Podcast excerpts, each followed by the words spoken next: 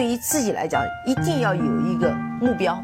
一个企业，它真的要对什么人负责任？嗯，要对社会负责任，嗯，对员工负责任，对股民负责任。这个三个责任，一个国家的发展，实体经济是永远是是顶梁柱。各位好啊，给你一个真实生动的格力电器，我们给的比你要的多。今天啊，咱们不是快过年了吗？白老师给大家唠唠家常啊。我先给大家放送一张图片。是我在我厨房的冰箱上，我把它号称我的厨房三宝啊。我们先看一看啊，有两幅照片和一本书。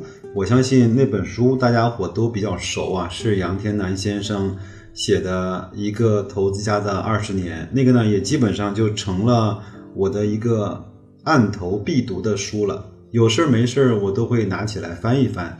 自己没事的时候，坐在凳子上看一看。儿子学习的时候，陪着他在旁边看一会儿这样的书，我觉得非常非常的好。几乎每一篇，在每一次读都能够找到那当时给我的共鸣。呃，另外呢，两张图片我也都会呃分别放一张大图在节目信息里。先看那张小的吧，那张小的呢是我买一本书的时候，应该是送的一张明信片，那个也是。老八非常帅的一张照片，上面呢英文我就不念了啊，我相信很多人英文比白老师好。呃，意思呢就是当别人贪婪的时候我恐惧，当别人恐惧的时候我贪婪，这就是呃巴菲特先生非常著名的一句话。另外一边呢，那个黄黄的那个 像是油画一样的那个呃肖像呢，是我专门从网上淘的，也算是二零一九年呃。开年送给我自己的一份小礼物吧。那我也是专门拿那个天南先生的书呢，给他做了一个对比，大小呢基本上就是十四厘米乘十四厘米，我非常满意，因为它的质地非常好。另外呢，它上面有一句话写的非常对啊，就是英文我也不念了啊，大家伙可以自己去看啊。他就说你付出的是价格，但是你得到的是价值。这句话我非常的喜欢，虽然。没有那个恐惧和贪婪那句话有名，但是我认为这句话其实也就道出了整个投资的真谛。想想看是吗？我们其实买的不是一个代码，更不是一个价格，我们买的是一个一个公司的一部分。如果你买公司的话，那你一定会去看它的盈利能力，它的持续性，对吗？我相信这句话，如果你把它理解透了，你就会呃用你认为合适的价格去买下来一个公司的价值。那买完之后，你就应该和这个公司长相厮守，跟它天荒地老。当然是在它整个的基本面没有变化的情况下啊。这两天我们再说一点高兴的啊，呃，今天啊，格力是在全天的最高点收盘啊，四十一块七毛五吧，我记得啊，你说开不开心？那另外，在整个一月份以来，外资啊已经累计买入了四十三个亿的格力，你说惊不惊喜？整体外资的持股啊，格力大概是一百九十七亿，已经快接近了它总股本的百分之十，它大概现在是两千三百亿的市值，那基本上百分之八九吧，这个非常高了，而且这种买入的速度非常非常的。惊人，特别是在二零一九年开始的一月份，我感觉是有点饥不择食，有点顾不上吃相啊。我也不知道背后有什么玄机，但是我至少我知道这些外资都是吃过见过的，都是经历过风雨又见过彩虹的。他们如果这样的去买一家公司，他一定会认为他会跟他去相守更长的时间。那如果外资都这样的话，那我们本来作为内内地的投资者，应该怎么样去对待格力呢？还有一个我觉得令我们高兴和欣喜的是呢，格力基本上所有的不确定和疑点都在二零一九年春节之前获得了确认，比如董明珠的连任啊，整个二零一八年的整个业绩啊，整个二零一八年半年度的分红，甚至是二零一九年以后的分红，都在股东大会上得到了官方的确认。你说你是不是应该感到幸福？你说咱们是不是应该淡定一些呢？今天晚上在一个朋友家吃饭啊，因为呃这位老兄呢比我的投资的时间要长，我问他有没有见过像这样的这种业绩暴雷如此频繁的景象，他说从来没见过，这个是二十年未见之奇观啊。当然，他也说其中可能会有政策的因素，我相信也有。但是呢，在这个恐慌的年代，在这种很多人扎堆而爆出而做出的一些这种荒唐的行为，你想想看，一个公司啊，一年的亏损居然可以大过它的市值；一个公司在业绩预报六千万的盈利之后，居然仍然可以爆出来一个亏损十几亿的。业绩，我不知道这种荒唐的乱象和事情是不是只有在国内的 A 股市场才有？还好，它跟我们无关；还好，它跟我的格力无关。我们的格力呢是正人君子，是良心企业。我们即便是在格力上，包括白老师本人，即便是在格力上经历了2018年度整个年度的下跌，从五十八块一直跌到了三十五块，但是呢。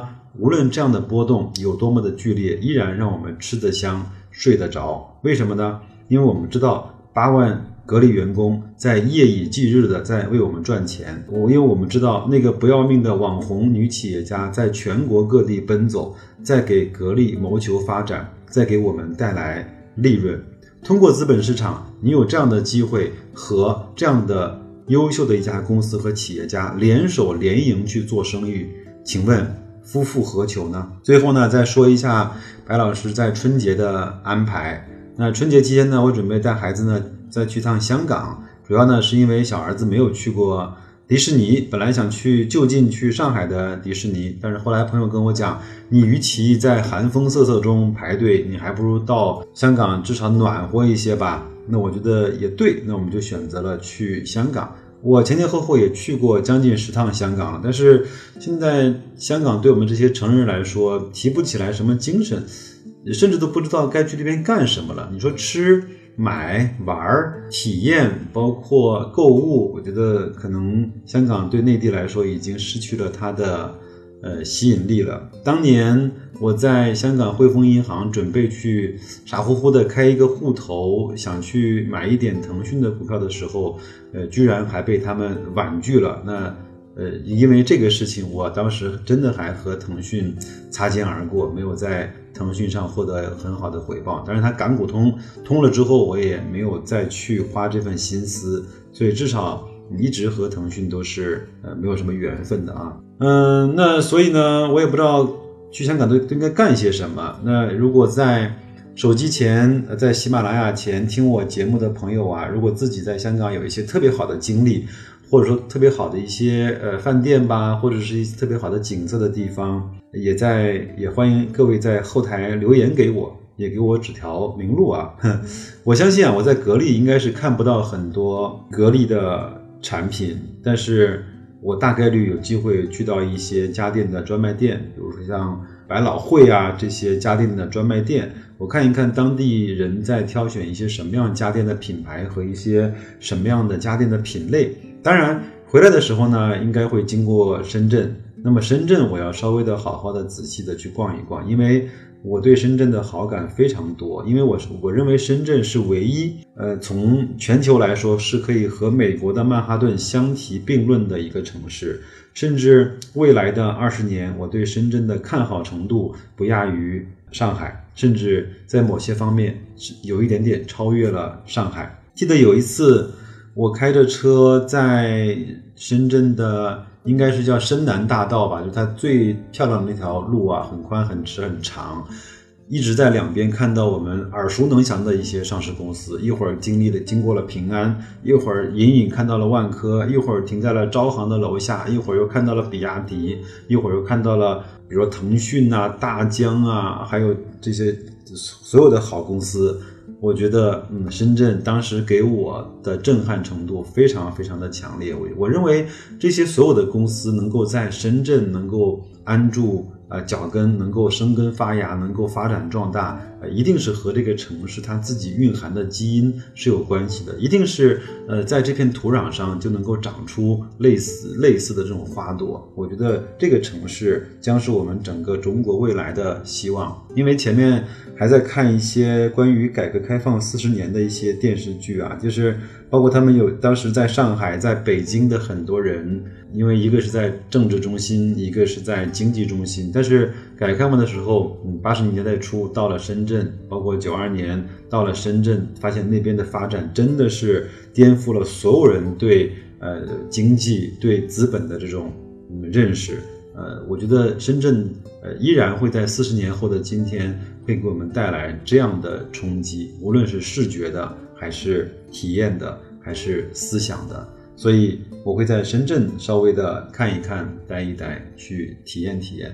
那就这样吧，也希望各位能够把你在春节期间希望去计划的一些旅行，包括一些见闻，能够陆续的在后台发给我。因为现在我没有公众号，我也我也懒得去打理。那所以，如果各位我们想去沟通的话，就就把喜马拉雅当做一个我们的平台，好吗？不断的给我留言，我基本上有时间我会回复每一个人给我的每一每一条留言。我知道，呃，可能对各位来说只是简单的输入了几个字“早上好，白老师”，但是我相信这六个字一定是蕴含了对我的信任和对这个节目的一些期待。